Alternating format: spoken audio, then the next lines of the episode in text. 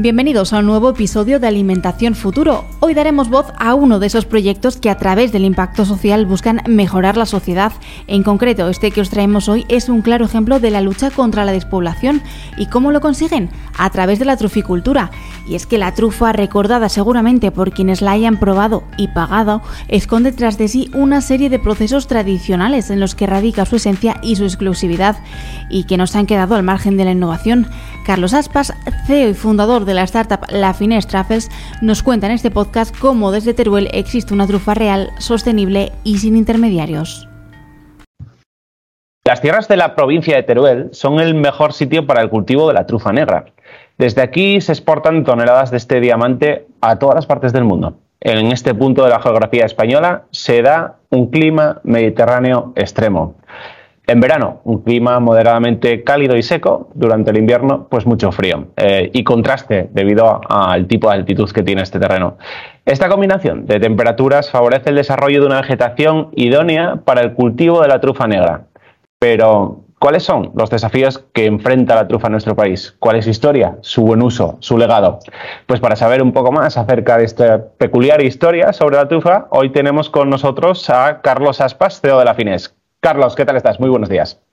¿Qué tal? Buenos días, Rubén. Buenos días, Dani. Encantado de estar aquí con vosotros. Daniel, muy buenos días. ¿Cómo estás? Buenos días, chicos. Un placer estar aquí hablando de, hablando de comida y comida de calidad.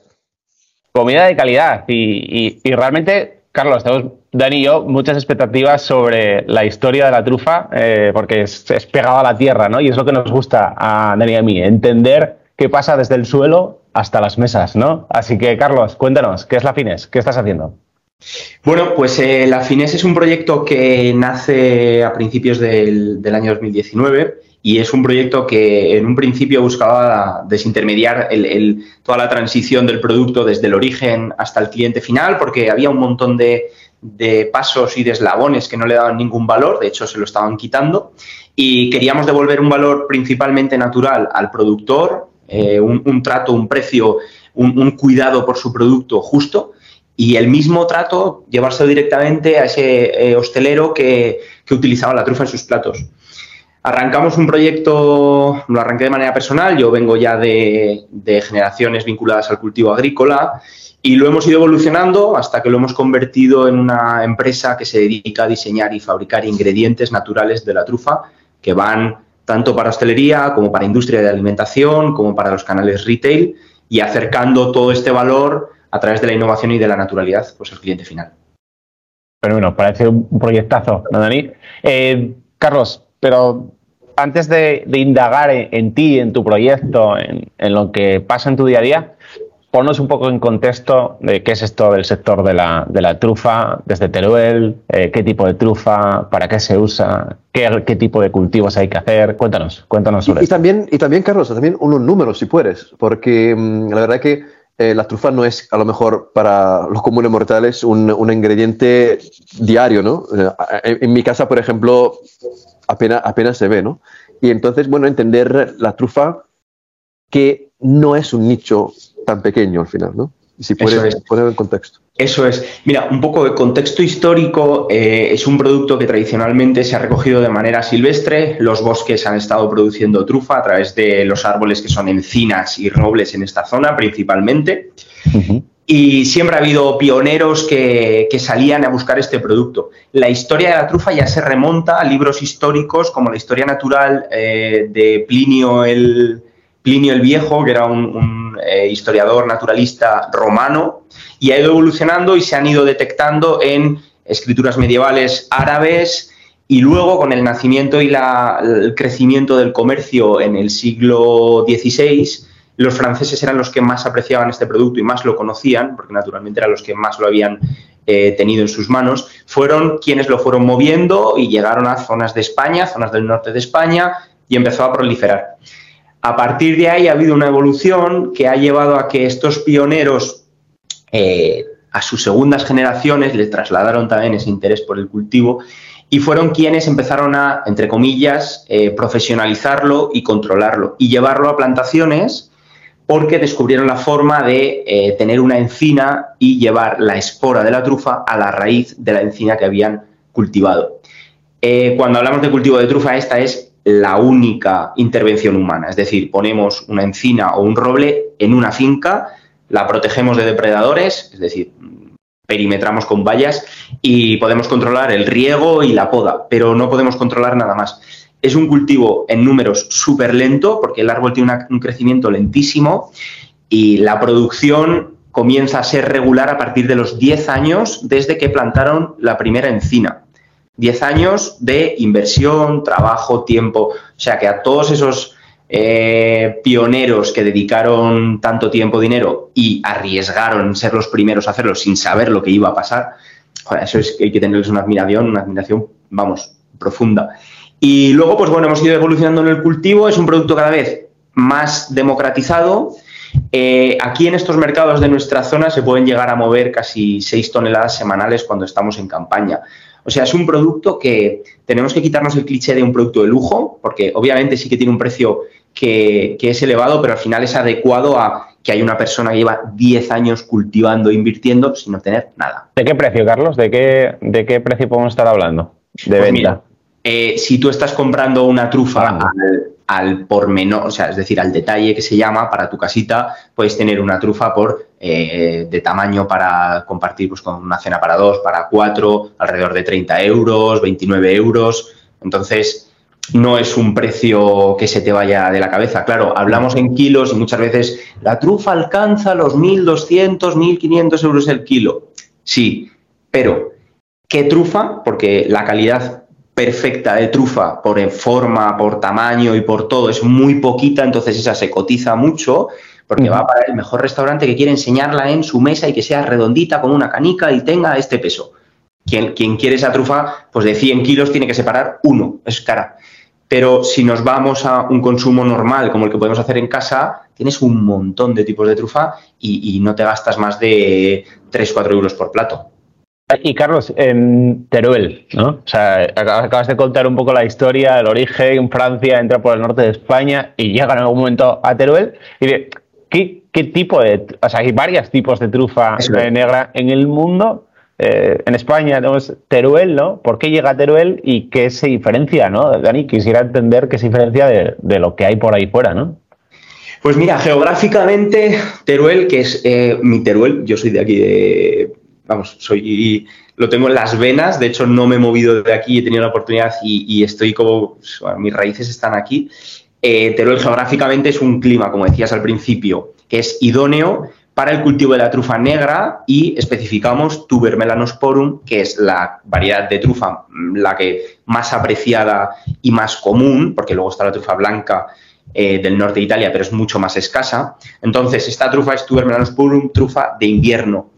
Viene aquí, pues porque aquí en estos montes tradicionalmente también se recolectaba, era, era una zona donde era propicio que naciera, y estos pioneros de esta zona fueron los que dijeron, oye, estamos viendo esto aquí, ¿por qué no lo llevamos a un cultivo y lo intentamos hacer crecer? Y, y está en una zona donde se daba mucho, porque es un contraste de frío en invierno sequísimo y un calor en verano súper seco también, eh, aguas muy contadas pero muy fuertes, y se daba de maravilla. ¿Qué tipos de trufa hay? Pues mira, tienes desde empezando en primavera, tienes una trufa de primavera que principalmente se cultiva en el este de Europa, tienes una de verano que también es de esta zona, eh, pero hay menos cantidad, también organolépticamente son más débiles que la trufa de invierno.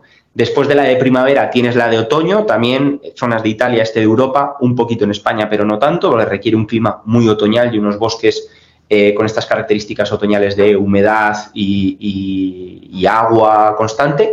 Y luego llegamos a la de invierno. En invierno tenemos, en principio de invierno, la blanca de la zona norte de Italia, que hay muy poquita, y entra de noviembre a final de marzo, principios de abril, la original que nosotros conocemos, que es Tuber Melanosporum, trufa de invierno negra de Teruel, por supuesto. ¿Y esta eh, qué representa en producción? O sea, ¿cuál es su importancia en España, en Europa, en el mundo? Eh, pues mira, esta es la trufa más común en España. En Teruel se calcula que se está produciendo el 80% de todo lo que sale de España. Aquí hay un poquito de trampa a veces porque mucha gente de fuera viene, la compra, se la lleva fuera de España y la denomina trufa de otro sitio de España. Mm. Este es el ejemplo de las coles de Bruselas. Eh, puedes cultivar coles de Bruselas en otro sitio y llamarlas coles de Bruselas. Este ejemplo lo ha dicho algún mayorista muy grande de conservas y tal de algún país vecino y que podía llamarla como quería. Pero bueno, del total mundial, eh, casi la mitad que se está vendiendo sale de, aquí, de, Teruel, de esta zona. O sea que es una cantidad ingente de trufa.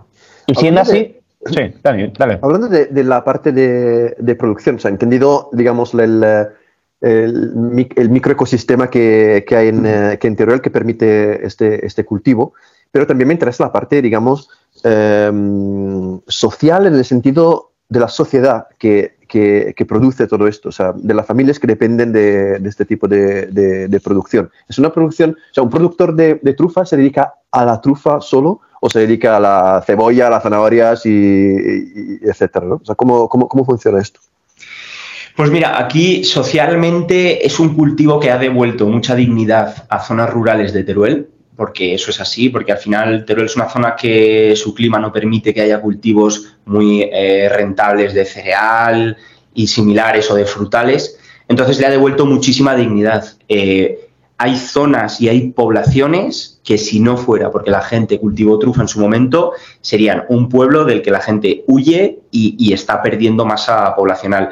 En cambio, eh, la provincia de Teruel está creciendo porque este cultivo está devolviendo esa dignidad. No es gente que se dedique a muchas cosas. Eh, principalmente si hay un eh, agricultor de trufa, va a ser agricultor de trufa. Tendrá algún cultivo complementario, pero ni de lejos representará la importancia que tiene la trufa en su eh, pues en su entrada de ingresos, digamos. Un papel importantísimo, vamos, lo que está teniendo. La importantísimo, importantísimo porque siempre se pone en valor que eh, hay más entidades bancarias en las zonas, hay más empresas que van. ¿Por qué? Pues porque la trufa no es un agricultor, es un agricultor que necesita un equipo a su alrededor de recolectores para hacer la tarea de recolección en campaña, de eh, gente que vaya a podar, a trabajos de campo de todo el año que se tienen que hacer y que en cambio de la otra manera sería, por ejemplo, un cultivo de cebada, de trigo, un tractor, un agricultor, fertilizantes, intentar darle rentabilidad y fin. Aquí no hay química aplicada al producto, no hay química para hacer crecer, es todo un trabajo manual y, muy de, eso, de herencia. Yo ahí pienso y, hay muchos proyectos, yo creo que es, una función de, esta generación que toca de emprendimiento, eh, que es, por un lado, eh, pues mantener las tradiciones que, están enraizadas en culturas, ¿no? Eh, pues muy históricas, muy ancestrales incluso, casar eso con la innovación, ¿no? Es decir, oye, es que la tradición hay que defenderla a través de la innovación. Y eso no es contra, o sea, puede ser contraintuitivo para alguien que lo vea desde fuera, pero, pero tiene toda la lógica, ¿no? Y yo creo que ahí, Carlos, tienes ahí un proyecto personal, ¿no? Y, y donde recae la responsabilidad en ti y en tu equipo de hacer esto, ¿no? Entonces, quiero decir, es así, o no. Hay, tradición, hay defensa de la tradición, hay defensa de la industria, de lo que representa para las familias de Teruel esto, y hay un esfuerzo de decir, chicos, tenemos que continuar, seguir hacia adelante, ¿no? Sí, así es, así es. Yo esto, eh, tú ya sabes, Rubén, que en alguna ocasión en la que nos hemos visto, eh, yo soy una persona que es fiel a su origen, fiel a mi pueblo, a mi ciudad, a mi gente, y la cultura que nos rodea, que, siempre machaca un montón a la gente con la cultura de esta zona, eh, yo creo que aquí es una cultura que viene de esta gente, de estos pioneros, de nuestros antepasados, que es una cultura de lucha, de esfuerzo, de sacar las cosas adelante, que a mí me flipa el... joder, al final la gente eh, que va al campo pasa frío, pasa penurias, tiene que trabajar, eh, está, está contra las inclemencias del tiempo. Entonces, si olvidamos esa base, no nos va a, llegar a no nos va a llevar a ningún sitio la innovación. Entonces, eh, cuando nosotros pensamos en innovación, principalmente con mi equipo en la FINES, pensamos en cómo aplicamos esa innovación para que lo que este agricultor, este señor, esta señora que se levantan a las 5 mm, de la mañana, que tienen que cuidar animales, que tienen que cuidar campo, que tienen que llegar a fin de mes, cómo hacemos que todo eso llegue al cliente final y esa naturalidad que ellos representan, esa cultura, ese, como dicen los franceses, ese terroir, ese, ese arraigamiento al origen, llegue, pero puro, que sea lo más puro posible, que no, que no haya nada entre medio. Y, que nosotros seamos capaces de coger ese mensaje del agricultor, darle lo que se merece y todo lo que podemos y llevarle el mensaje al cliente final. ¿Cómo lo hacemos? Con innovación, porque si lo hiciéramos como siempre estaríamos haciendo lo de siempre, que esto lo decía, eh, que era Einstein, que si quieres que las cosas cambien, haz cosas diferentes. Eh, pues, al final, aplicado a lo nuestro es eso. Yo quiero llevar la cultura de, joder, la cultura del esfuerzo, la cultura de arriesgarse, la cultura de luchar, de la agricultura es muy sacrificada, sale mal. Este año ha faltado, ha dado mucho calor en primavera, va a haber menos producción, pero tenemos que salir al campo igual, por menos dinero y por menos... Yo quiero llevar eso a la gente. El trabajo del, del marketing es, es, fundamental y mm, llegar a cierto punto se funde con la tradición. ¿no? O sea, hay algunas tradiciones incluso que, que, no existen como, como están contadas por el marketing, pero el marketing encuentra una manera de, de contarla y transforma también la, la, tradición. Lo digo porque estoy escuchando otro podcast, perdóname Rubén, y un podcast italiano. Tú sabrás lo que haces, Dani. sobre la, sobre la, eh, la, la tradición de, de, de, alimentar de, Italia, que claramente es enorme, pero al final lo que, lo que nosotros consideramos eh, comer la comida italiana, al final tiene una, ha sido inventado como hace 60 años por las marcas que, que, se han mezclado con la tradición. O sea, que hace 100 años la gente no comía pasta en el campo, no, o sea, era, era, era, es algo, o sea, la abuela que te prepara esto no existía totalmente. Y lo que quiero decir es que el marketing tiene un poder que ahora, bueno, vosotros acabáis de empezar, pero dentro de 20, 30, 40 años, eh, lo que estáis eh, sembrando ahora va a ser un poco, o sea, tienes que ser consciente de esto. Y tengo una pregunta, que es, eso es muy importante lo que hacéis, pero eh, esto sirve, entre comillas, poco eh, si, si, no hay un apoyo de parte de las instituciones y de parte del, eh, de, de, de, de, la gente local. Entonces, me pregunto si a nivel eh, autonómico, a nivel provincial, a nivel eh, del Estado, os están apoyando, reconocen lo que están haciendo, lo que estáis haciendo. Carlos, Carlos se ríe. se, vienen, se vienen palabras eh, un poco incorrectas. A ver, voy a intentar ser lo más controlado posible. Eh, y antes me, es lo que me ha dicho Rubén, ¿eh? que tenías una conversación distendida. Apoyo real por las instituciones lo echo de menos. Lo echo mucho de menos. Y tampoco quiero que generalizar porque tengo dos personas que están en ciertos puestos relevantes de instituciones de aquí y, y se han interesado por el proyecto. Claro, pero, pero perdona, perdona, ¿eh? o, sea, o sea, ¿no? muchas veces cuando conversamos en un escenario y aparece la administración, ¿no? Entonces es como, ostras, hay que posicionarse o no y tal. Y dice, no, hay que tener una visión pragmática. ¿Cuál es el problema? ¿Se está resolviendo o no? Y entonces es como lo hay que mirar. Oye, aquí hacen falta cosas que se están haciendo o no se están haciendo y ya está, ¿no? No se están haciendo. ¿Está? Ya está, no se están haciendo. O sea, eh, las instituciones crean un mensaje desde las instituciones que no ha bajado a tocar la realidad. Es decir, eh, no hay una persona, es que no ha venido, es que no nos conocen, no saben quién hay detrás. Es que esto es brutal. No o sea, saben que... ¿No? Ahí eh, está la clave. Claro, mira, nosotros entramos en, en, lanzadera, en la aceleradora de startups. Y coño, allí, perdón por la palabra, perdón, has dicho que la conversación de bar. Eh, y allí, allí era, eh, ostras, cada dos por tres tenías una persona que empujaba para que te conociera X, para que te conociera tal, y, y parecía que estaba todo el mundo alrededor de apoyar y de empujar, y también institucionalmente.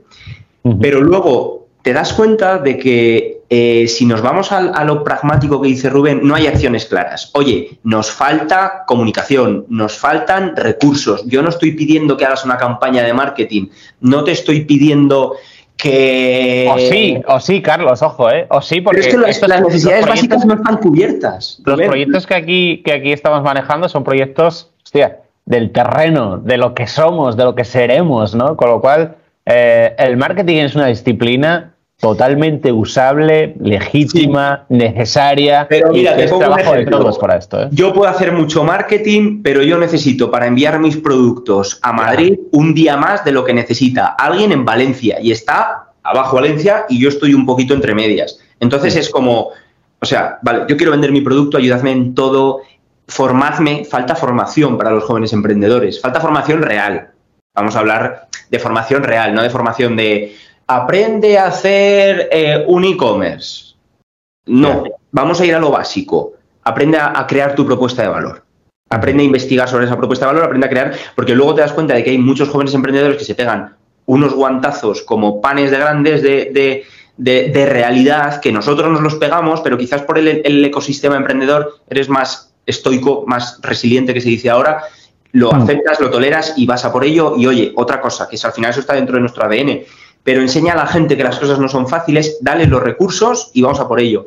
Las instituciones a nivel de hoy, eh, generalizando, porque tampoco puedo hacer cosas particulares, eh, mucho nombre, pero no hay acciones reales. Si me está viendo alguna institución en este momento, me encantaría sentarme y charlar y contarles y llorar con ellos eh, en estos momentos. Y que estamos hablando de un proyecto que, va en la línea de flotación de uno de los principales problemas de este país, ¿no? que es el despoblamiento, que tiene que ver con la desactivación económica, que tiene que ver con la pérdida de las tradiciones. O sea, es que esto es una espiral que afecta de muchas maneras distintas, ¿no? Con lo cual, no es baladí ayudarlo. Claro. Carlos, el sector, la trufa, eh, cadena de suministro, eh, sector agrícola, eh, cultivos, suelo, por lo tanto, uso igual de, ciertas cosas o no, de, químicos o no, no lo sé. producciones, excedentes, subproductos, residuos. entonces veo impacto, ¿no? impacto medioambiental en este caso. ¿Cómo afecta la trufa a nuestro mundo?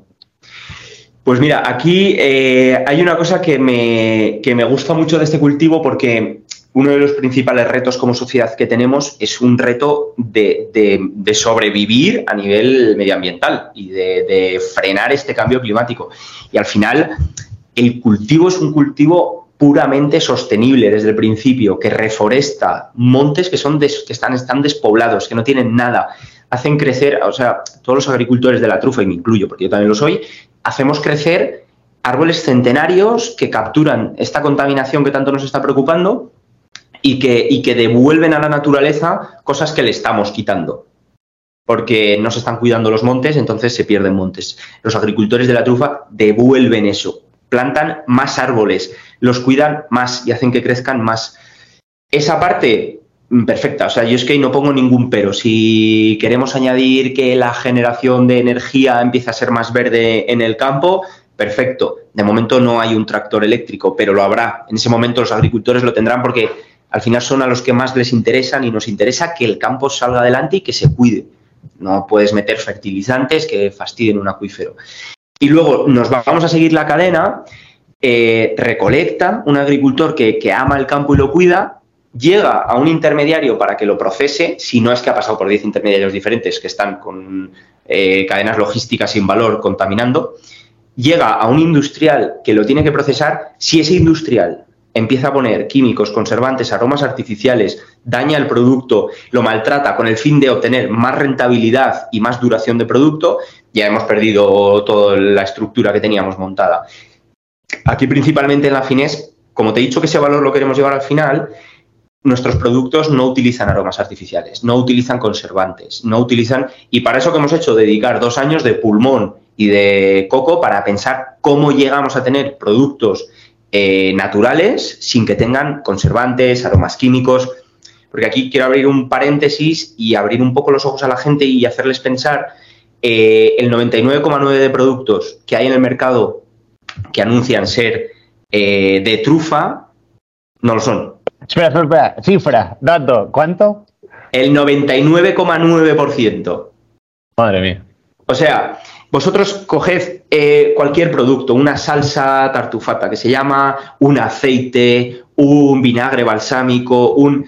Le dais la vuelta a la etiqueta y tendréis un contenido muy bajo en trufa, que probablemente sea trufa china, que se llama tuber indicum, o trufa de verano, porque son las más baratas, principalmente por eso, y entra en el producto a modo de testigo, para que tú veas que hay una cosita negra ahí y, obviamente si ponen que lleva trufa, tiene que llevar trufa, aunque sea un 3%, me da lo mismo. Luego, ¿qué pasa? Que si yo conservo ese producto con pasteurización, mato el sabor. La trufa no puede estar a más de 60 grados mucho tiempo. Si lo pasteurizo, la mato. ¿Qué hago? Le voy a poner el aroma químico bismetanol, bismetanol etilino, etileno, perdón, eh, que es el... el gas. gas. Gas, aroma a gas. Por eso la trufa dicen, huele a gas que. No, no, la trufa no huele a gas, la trufa huele de maravilla. Entonces, si damos la vuelta, al final eh, eh, estamos luchando ahora por este clean label, no hay clean label aquí. Hay un producto que se ha matado para que el aceite de trufa... No hay, no hay clean label, no, no hay verdad. O sea, es que no, hay, verdad.